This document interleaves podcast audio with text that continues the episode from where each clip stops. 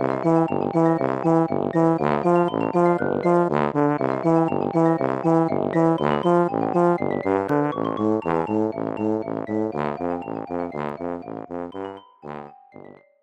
家好，我是帅帅。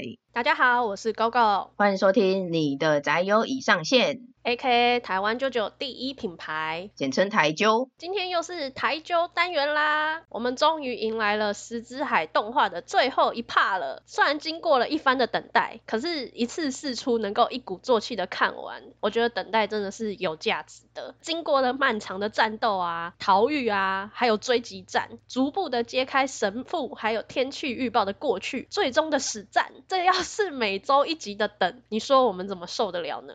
今天这集主要就是要聊聊石之海动画最后一 part 的观后感，依然会是揪粉向的闲聊，所以我们可能聊得过嗨的时候，就会忽略要做一些人物的介绍或者剧情说明。所以如果听不懂的听众朋友的话，依然是强烈建议去看一下。另外有一个无关紧要的说明，就是我的感想依然是会混杂当初我看漫画时的感受，还有这一次看动画的心得。嗯，其实我觉得应该还是当初看漫画的时候对情节完全未知嘛，所以那个新鲜感跟感受是比较强烈的。但其实我看已经是蛮久以前的，所以事隔多时，我的记忆已经有一点模糊了。看动画的时候有一种隐约已知的情节再发生一次，但是你亲眼看到比较多细节的感觉，说起来好像也是经历了一次天堂制造。没得。In heaven 的感觉，还是你根本就已经中了天堂制造？其实你已经在新的世界里面了。我已经快转了一轮回来了。没看过听众朋友，这个时候就已经完全不知道我们在讲什么了。就如刚才说的，没错，你现在就应该离开，先去看一下动画，再回来。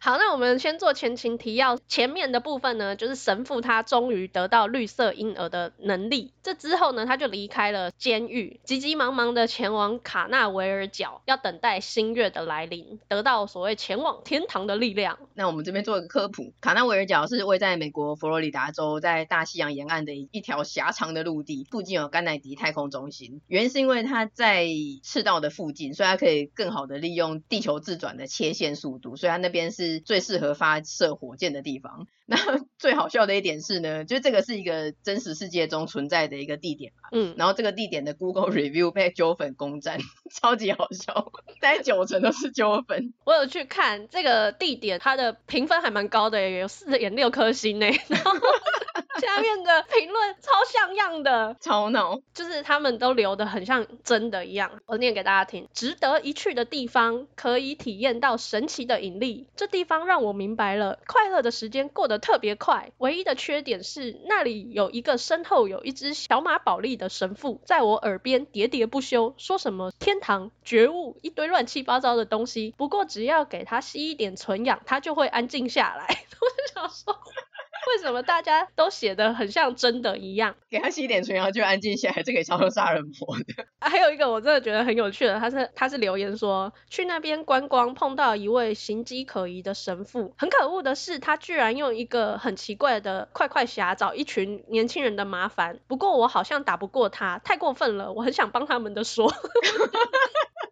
这边的就是揪粉的作文比赛跟糊弄的地点，我真的不知道非揪粉的人看到这些东西到底会怎么想。另外有一个我也很想分享的是，他给了四星，他说，嗯，我非常喜欢航天飞机还有风景，但是让我有一点失望的是，这个长着奇怪的长睫毛的奇怪神父在讨论天堂什么的，他不会安静，而且在那里待太久了，我感到一种奇怪的恶心，就像我已经在那里待了很多年一样。总之，我给予四星，我还会再来的。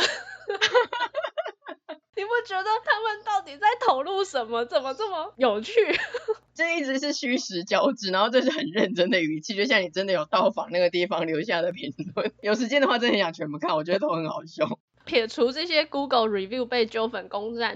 我们再回到剧情里面呢，是神父他离开了监狱嘛，那徐伦跟艾梅斯还有安波里欧，他们一方面要追到神父阻止他，另外一方面也要想办法把承太郎的记忆光碟送到史比特瓦根财团手中，所以三个人就紧接在神父之后呢逃狱了，在他们之后还有天气预报跟安娜苏要去当帮手，所以等于是三批人马前后离开了监狱，前往卡纳维尔角。第三部劈头开始的战斗就非常的有梗，是天气预报和安娜苏他们首先遇到的敌人，叫做波西米亚狂想曲。波西米亚狂想曲这个替身能力呢，主要是让作品中的虚拟角色具象化。受到攻击者所喜欢的虚拟角色呢，会出现在被攻击的人的面前，嗯，强制的让被攻击的人带入在这个角色所在的故事，最终打入角色所谓的必然结局。讲的有点老口，但简单的举例来说的话，就是如果你被攻击了，你就会看到像是小红帽这个故事里面出现的小红帽啊、大野狼之类的角色。被攻击的人，比如说我好了，我可能就会变成小红帽，然后被大野狼吃。吃掉，这就是我的必然结局。嗯，厉害的是这个攻击，它是无差别的精神攻击，射程范围影响是全球性的，包括像你想象得到的童话故事、白雪公主、小木偶，甚至是超级英雄蝙蝠侠、超人之类的等等，它会瞬间消失在作品之中，出现于真实的世界里面。被攻击的人，他的灵魂跟肉体就会变成是分开行动的，最后进入故事结局的。是被攻击的人，他灵魂的那个部分。那在他的替身能力结束之后呢，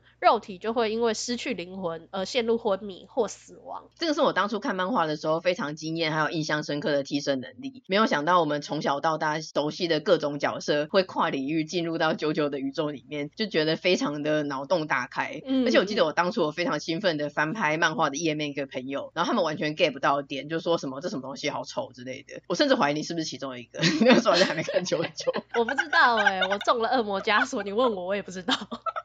我记得就是我一腔热血，然后热脸贴冷屁股这样子。我觉得应该我也是其中一员，因为我这次看了之后，我也觉得说怎么画的那么丑，白雪公主跟七小矮人也太丑了吧，看起来好坏哦。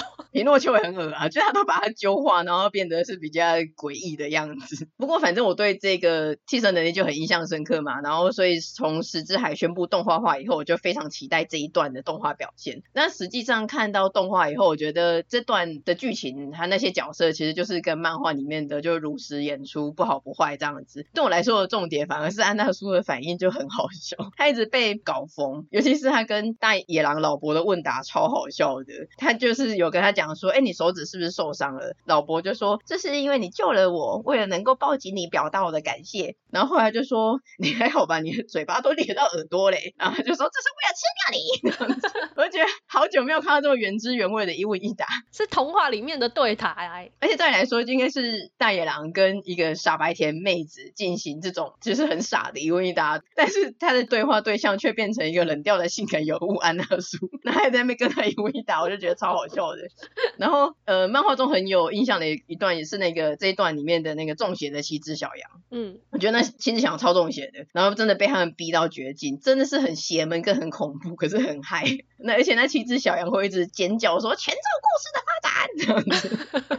你好适合当小羊们哦，就是很邪门，然后也很好笑一点是，就整个情况就非常的糟糕，就从糟糕变成难以理解。嗯，但是与此同时，就安娜苏已经快要疯掉的同时呢，天气预报就一直很状况外的很淡定，所以整个温差跟反差就让我这一段我总之都看得乐不可支。我还没看之前，你就有说你觉得安娜苏真的很棒很萌，那我实际看了之后，我是觉得天气预报萌爆，就像你说，他一直状况外很淡定。安娜苏自己一直在那边奋战，觉得说这什么情况，怎怎么会这样？然后天气预报却坐在那边吃着苹果边看故事书，超好笑的这一段。对，而且我那时候就有跟你讲说，波西米亚狂想曲是很棒，然后你你就说萌点就明明就是天气啊，因为他是个没有看过童话故事的小可怜，然后我就说他不是没看过，他是失忆，然后你就说一样是小可怜，我想说真的都没有办没有办法沟通哎，不管怎么样就是小可怜，对啊，就是萌就是小可怜，而且你不觉得嗯，他失忆跟没看过比起来，失忆不是更可怜吗？可是失忆是个早就知道的设定啊，干嘛在这边还要特别来强调说他很可怜跟很萌？而且注意是小可怜，小字是重点。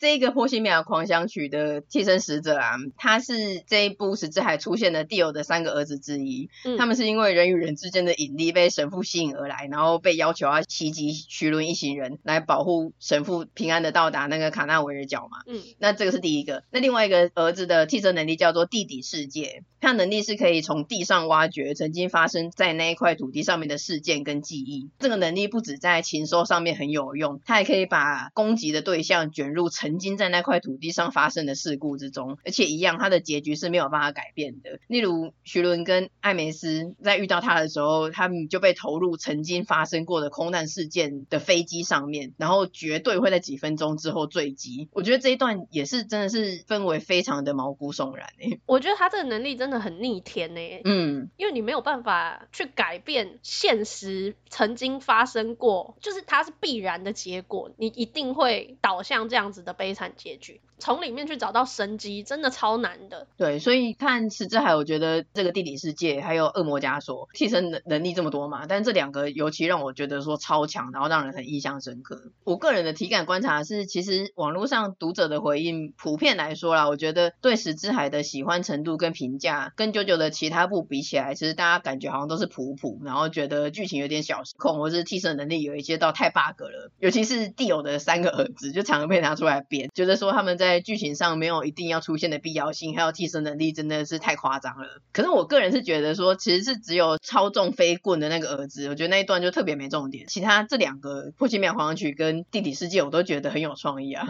嗯，而且你不觉得就是这样下来，蒂欧真的是也是这一部的灵魂没有错吗？就他竟然还有儿子哎，就是 经过了这么久，而且这三个儿子的母亲应该不是同一位，都是同父异母嘛？都不是。是啊，他就到处播种啊，他真的是当代海王哎，所以我觉得他真的是本部的灵魂之一，又来了。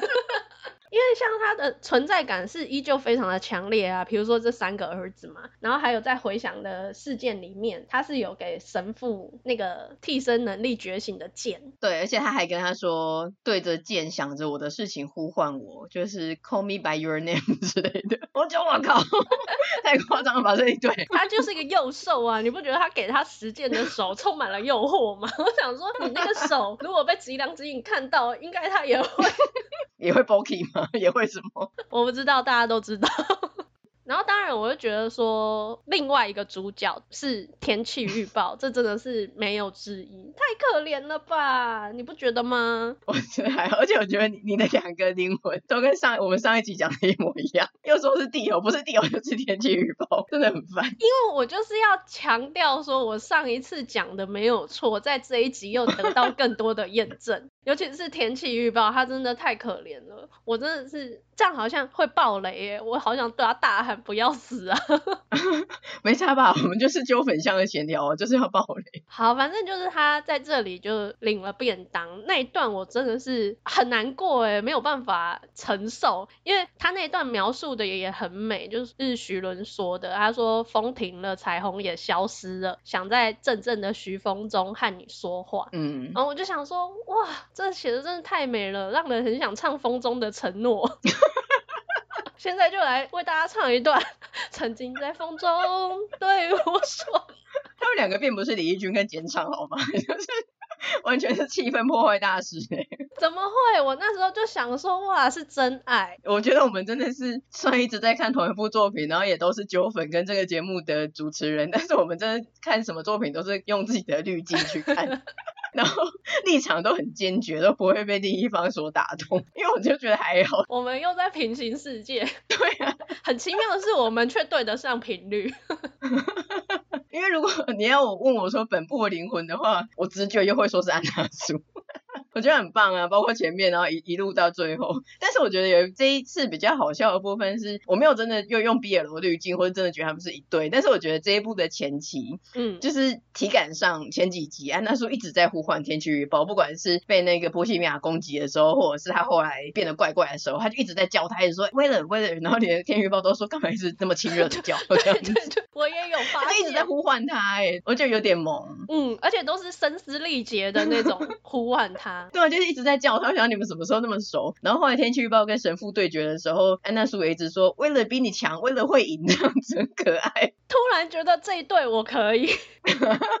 本部的灵魂虽然我们又各自在那边各自表态，可是我觉得客观来说，我们还是要承认，平心而论，这部的灵魂是徐伦呐。尤其到后面，他真的就是已经完全变成一个智勇双全又有黄金精神的完全体啊！最终决战那个穆比乌斯环那边，你没有觉得很感动吗？超神呢、欸！有，已经变成一个女战神。关键是我觉得他智商也成长了，就是随着各种的战斗，他怎么可以去解那个环呢？我完全没有想到那个。破解的方式，然后我觉得他的精神力也变超强了，就是他的意志力跟刚开始出现的时候完全不一样。加上他一开始是被他的前男友罗密欧给陷害入狱嘛，但他后面的那种成长是包括在对于人性的这一块，他在面对罗密欧之后的成长，我觉得也是有被看到的。对啊，他真的就是，嗯，我印象中我觉得 JoJo 的所有主角里面成长曲线最高最大的，你真的是看到。后来会觉得很感动，就是很喜欢徐伦这个角色，真的，真的是大家的女儿。那说到大家的女儿呢，我们这一集这个我们的第三部分，再度要再来做丈母娘选女婿的终极选择。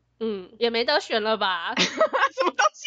天气预报，我的天气预报都结束了，我还能选谁呀、啊？我没差，其实只是一个，就是先不要管它的剧情。因为其实上一集不知道你有没有发现，听众有没有有没有发现？但我这集我隐晦的说其中选举，就是留下一个伏笔。因为我在想说，会不会看了第三部之后，你知道天气预报的原本的个性，其实不是他失忆过后所展现的那种五口的温柔超人的面貌。然后还有看到安娜苏后来对乔家的各种奋不顾身之后，会不会改观？结果竟然没有，我实在是也是蛮震惊的。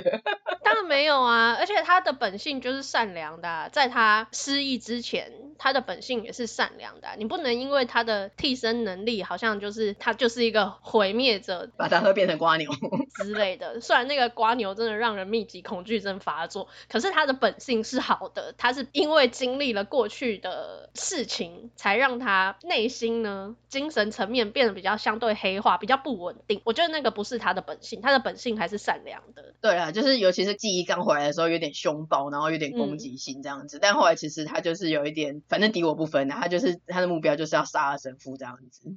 但是我就还是很喜欢娜苏啊！现在做那个那叫什么选举之前，不是他们都会做一个辩论，还是自己讲自己的政见发表？我要来讲为什么选安娜苏，因为我觉得就他的目标一直很明确，然后立场也很清楚，他就一直直接跟其他人表态说，他就是要帮助跟保护徐伦。那其他人情义上会顺手帮一下，可是我不保证，就是立场很明确，不要让其他人有错误的期待。我很喜欢这种就是讲清楚的人。嗯，然后再来是他虽然很迷恋徐伦，可是他也不是百依百顺。顺的马子狗，他还是会适时的会去督促跟提醒徐伦，而且他其实内心他不是硬要一定要跟他怎么样啊什么的，他其实他自觉他是配不上他的，他觉得其实应该是没机会啦，所以他一直这样子表态，嗯，可是他还是想要报答他给的救赎，然后到这一步的最后面，其实他真的是为了徐伦字面意义上的皮开肉绽，那个时候那个什么里外翻转的那一部分，对，然后在过程之中也帮承太郎挡了原本会致命的一刀，甚至到最后知道极高的。几率一定会领便当，但他也是义无反顾。嗯，哎呀、啊，你不觉得其实选他，我们女儿跟他会幸福的啦？但我觉得他真的是因为天气预报不在了才有机会。因为女儿对他一开始真的不上心呢、啊，他还偷偷的帮他戴了戒指，然后戒指被从车窗这样子 丢出去，我就笑了，我想说也太惨了吧，好可怜。他也说，你刚刚丢了什么？这样子，要把戒指放在他手上。我看网络上还有人说，就是天气预报死的时候，其实安娜苏没有哭，然后在那一段就是用那种 Q 版的方式飙泪。那里真的是又惨又好笑。然后你说他真的是对徐伦一心一意，这一点我也承认了。对啊。可是他在战斗中跟爸爸拜托结婚，这一点是否搞错了什么？一直在这么生死关头在跟爸爸说，请你把女儿交给我。然后我觉得好笑的是，我们爸爸陈太郎完全不予理会，就是那个面无表情。最后他是直接抱着女儿，我自己的女儿我自己保护的那种感觉。我觉得。我们爸爸还是不赞同的。对，那一幕是舅舅里面很经典的一幕，他就回头然后说：“你说了什么还是什么？”嗯，嗯，对了，虽然是在那种场合下讲那个话，说起来是有点白目，可是我觉得他其实那有点在力气啦，就他自知其实这一役应该活不了，然后他也抱持着其实他要，嗯，有点算是要牺牲了，所以他只是想要获得一点勇气，就是在慷慨赴义之前，他想要有一点修复跟勇气。对，所以徐伦最后跟他说，意外有就是同意他他的求婚，嗯、其实也就是同情他啦，就是你给我去死啊 那种感觉。为了我去死吧，把他当工具人就对了，才不是嘞！徐伦的形象被我破坏的好彻底。而且你刚刚说，其实也就是什么，我以为是要接，其实也就是有被他感动，还是有接纳他。竟然是其实也是同情他，跟我去死，超坏！这是什么恶意大小姐啊？不好意思，看太多反派的角色了。对，他说到刚才这一个，嗯，已经讲到最终决战的嘛。嗯，总之呢，就是 本节目的最大秘密也终于在这一集之中揭开了。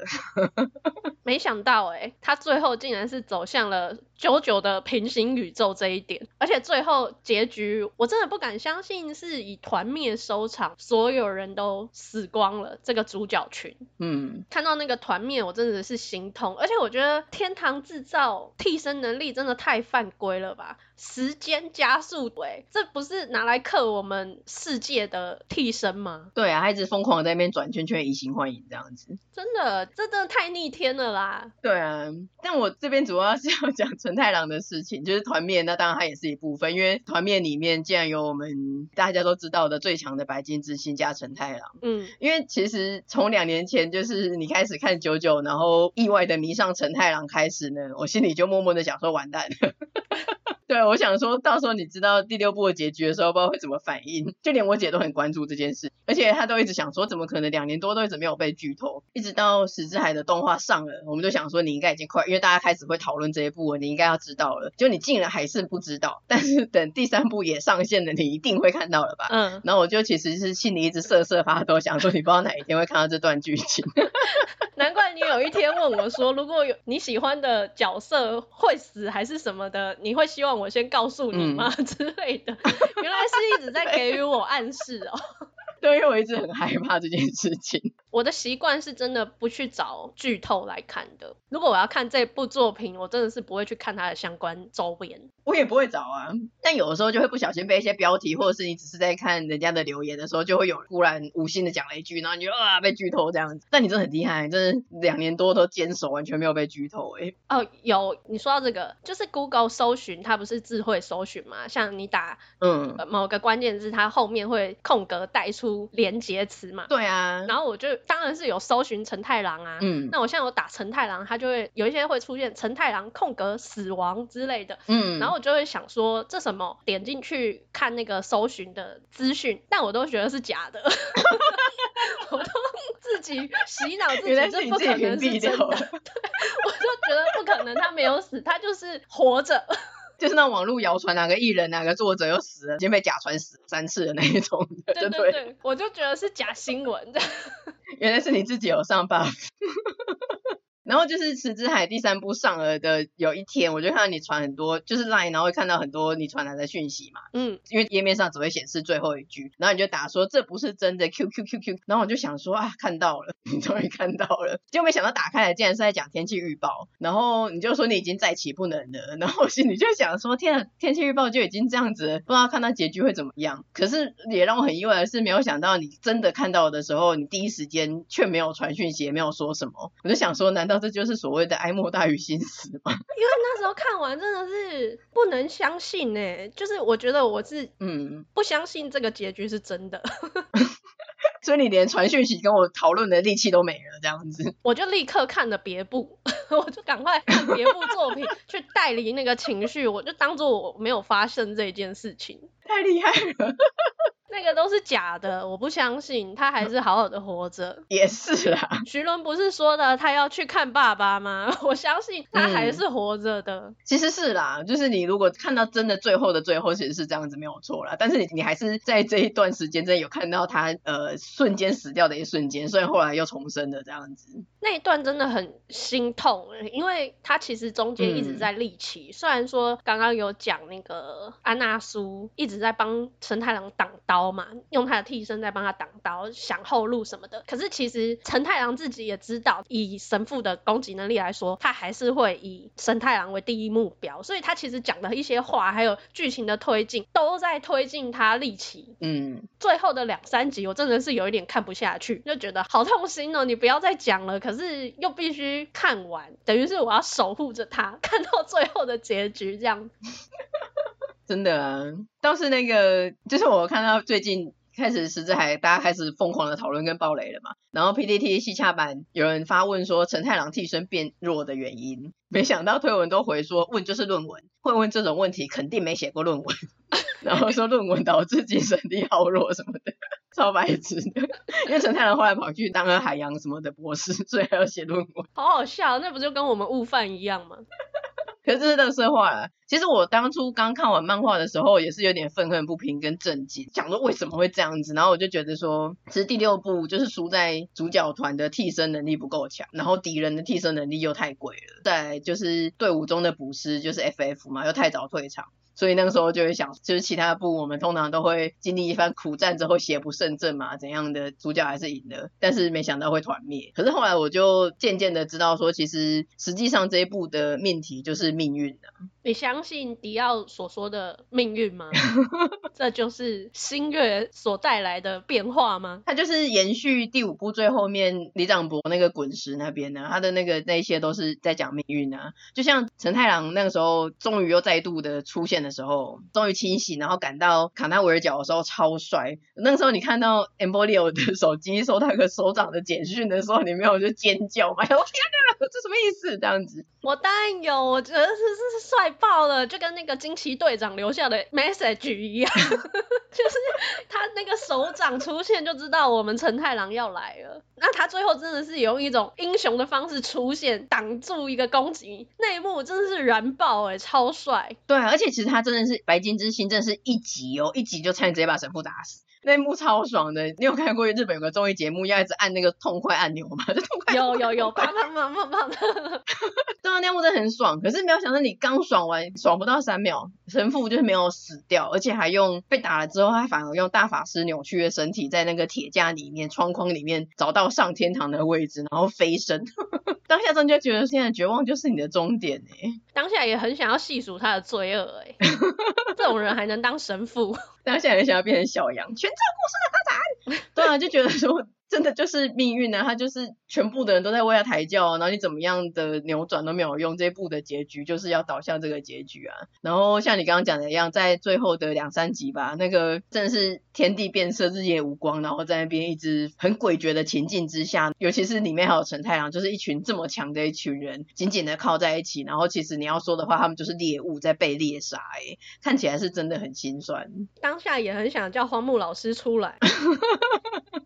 对啊，然后到最后真的是只剩徐伦一个人了，其实他应该也很难过，可是他就还是继续奋战，然后他的那个线啊，一直延长到他有一条手背都已经快没了，已经到那个肩胛骨了，让他来垫后，让海豚把 Emporio 载走。嗯、看漫画的那个时候，我也觉得那一幕也真的是超燃，然后对他的黄金精神是超感动的。他也是因为他相信，然后把这个希望寄托给未来，到最后 Emporio 才不负众望的反杀了普奇。我觉得 Emporio 跟不灭钻石的找人真的都是九九宇宙里面最。勇敢跟最聪明的小朋友没有之一，真的，像 Emporio 的智商已经超越我们了，应该毫无疑问。到最后的最后，Emporio 反杀神父成功，然后在真正的新世界看到 所谓的艾伦跟安娜亲一行人。我在看漫画的时候，我也是真的很感动，因为不知道会这样子发展嘛，所以看到的时候就觉得说，就是他们某种程度上以另一种形式上再度的重生了，完全可以体会 Emporio 的内心有多激动。所以我就觉得多元宇宙真的是一个对团灭之海崩溃的难民来说的一个最佳的救赎。你看到的时候有觉得很感动吗？因为你也不知道剧情会这样发展。就是我觉得对 Emporio 来说，看到他们再度的出现，觉得是救赎啦，就好像他所谓的未来希望真的还是有延续下去。可是对我来说，我终于感受到原来多元宇宙、平行宇宙其实真的是两个世界。当我看到那当下，会觉得说他们是另外一个新的生命，嗯，不是原来的徐伦，他是叫艾伦，他们有不一样的生命曲线在发展了。对。所以我那时候心情很复杂，虽然一方面很感动，说在这个时空下还有这样子的人存在，可是另外一方面更清楚的感受到了平行宇宙其实真的是不同的人，不同的生活。嗯，就是他的样子，但是还没有他的记忆，就还蛮难过的。其实，嗯，我个人的私心建议是，难民的另外一个救赎是赶快去看第七部的 SBR，因为 SBR 超好看，而且你就可以在新世界重新。新开始救救宇宙，就像 你那个时候一看完没有发表什么感想，赶快去看另外一部作品。我的建议就是赶快去看第七部 SBR。我真的哎，就是看完之后立刻坚不容缓的点了别部作品，当做没有这件事情发生。没有想到我们节目最大的秘密，我害怕两年多的事情，最后你的反应是这样，好好笑。我用自我洗脑的方式洗去了这一段。那我最后想要讲一下石志海的 OP Two。嗯。我觉得新 OP 比想象中更棒。第一个我没有想到会是陈太郎开场，等于算是一切的开端，是乔家跟 Dio 的宿命对决。对。然后我也没有想到会在池之海的 Part Three 又再度重现那一个车祸的现场啊，还有他们父女在刑务所那个时候两个人还很冷漠，有点对峙的那一个黑白监视器画面。嗯。那在那个时候，就是有一个不知道是血还是花瓣的东西掉落，然后徐伦很珍惜的把它接住捧在掌心。虽然这样讲很矫情，可是我觉得是真的会觉得很心酸的那那个画面，就是觉得哇，这一切的记忆跟情感，还有一切的一切这样子融合在一起的感觉。然后接下来他就以画面快速的带过石之海的 Part One、Part Two 的剧情嘛，主要角色还有最终的对决场景。像我这种看过知道剧情的人，就会哦知道其实他这个什么都带到了，然后就很感动。那对于没看过的人，其实你看到这一些画面也不会爆雷，嗯，我觉得很棒。而且当你整个看完之后，你再来看这个 MV，你就会觉得真的很有感触。对啊，那一幕怎么会这么感动啊？就是捧在掌心那一段，我觉得真的是感情上面的对比。因为从一开始他有多讨厌陈太郎，多中二，到后面他的成长多大，多珍惜，知道爸爸对他其实是真的疼爱，那种珍惜感，那种反差，嗯嗯。虽然网络上有一些人会说这个 OP 还是比不上《黄金之风》的 OP，可是我觉得真的是不用去跟那个制作组的爱溢出来的比，因为这个 OP 本身已经很有诚意、很好看的，而且歌也很好听，我个人很喜欢，都完全没有跳，就是每次都好看这样子。有承太郎就给推，他应该很少没有出现，所以等于是每个都推。对啊，那这个就是我们十之海动画的最后一集了嘛。然后我自己仔细的想想，我觉得是因为嗯开始做这个节目之后，我们是跟着现实的时间轴一直去跟看十之海动画上线，所以我们这个九九第六部十之海整个做了三集，就跟他动画的上线一样。嗯，然后跟前面我们 EP 十三是前面的五部浓缩在一集一起讲，觉得这一个分量的差。阿姨真的是非常的夸张，好像我们对石之海特别的高规格跟很尊重。时间是没有办法重来的啦，可是就会想说一个 if 线，如果我们当初看其他部，第一次看其他部的时候，也是有这样子的亦步亦趋的去把最当下新鲜的感想记录起来的话，应该会很有趣。然后我们节目大概会多二十集、九九的集数吧。应该会哦，尤其是星辰远征军，我根本就是每一集都想逐步吧。星辰远征军要做五集吧，每一集都想要播报。但反正就是正好就是一个缘分跟一期一会，因为是之海的上线时间，我们就这样做了三集，做了一个很完整的当下的记录，我觉得蛮棒的。虽然短期之内我们自己本身又会陷入一个已经没有 JoJo 新的 input 的干涸状况，因为第七部 SBR 真的是有生之年系列，我觉得 时间也不会加速诶，真的不知道等到什么时候 SBR 的动画才会上线。这时候蛮需要天堂制造的。可是那是我们自己本身没有 input 的状况，但是还是很推荐还没有看 JoJo 的听众，就趁着这一个十之海动画上线，还有现在是动画十周年的现在入坑，真的是正是时候。不然你未来几年再入坑的话，你就会说啊，那个时候有展览，有什么东西，你竟然没有跟到这一波。虽然听起来又很像在传教，可是我真的是真心诚意的这样子建议，就是回归回来，这就是命运。都是必然，这样又更像邪教了。有一个很好笑的是，之前跟没有在看动漫的朋友聊天嘛，然后就说他要看什么欧美的影集啊，就说很好看，叫我看什么的。然后我一看就已经三季了，然后一季十几集，我就说哇，这太多了，没有办法追。然后有一天他就他自己 Netflix，因为池之海有上那个首页嘛，他就看到，他就他就传给我，他就说池之海光第五部就三十几集，你这个人会不会太双标？不一样啊，对，我也跟他说不一样。实在一集二十几分钟哎，跟影集比起来是不一样的。虽然有些影集也是这样，或者是影集差不多到十二十三集，我们三十几集确实分量也够了。我们还看了六集，对，我就说可是那就不一样啊，然后就说我们真的很双标。不一样，真的是不一样。对啊，你自己你也是一个亲身说法，你也是从 JoJo 的第一部第一集开始看，是不是没有想象中困难？真的，而且我现在就是觉得有点对不起第一部，很想要再回去好好的看一下大桥，因为当初真的看得很不上心，我必须老实说。啊、所以我现在真的很对不起我们的大家长，很需要再回去看一下我们的黄金精神当初是怎么被流传下来的。超好笑。好的，那我们石之海的段落就差不多到这边啦。今天这一集也差不多到这边。如果你喜欢我们的内容，欢迎点击节目资讯的连接，小额支持你的宅友，或者是将我们节目分享推荐给亲友。我们也有 Facebook 跟 IG，欢迎追踪订阅我们哦。那也请在 Apple Podcast 给我们五星的评价。那就下次见啦，拜拜。下次见，拜拜。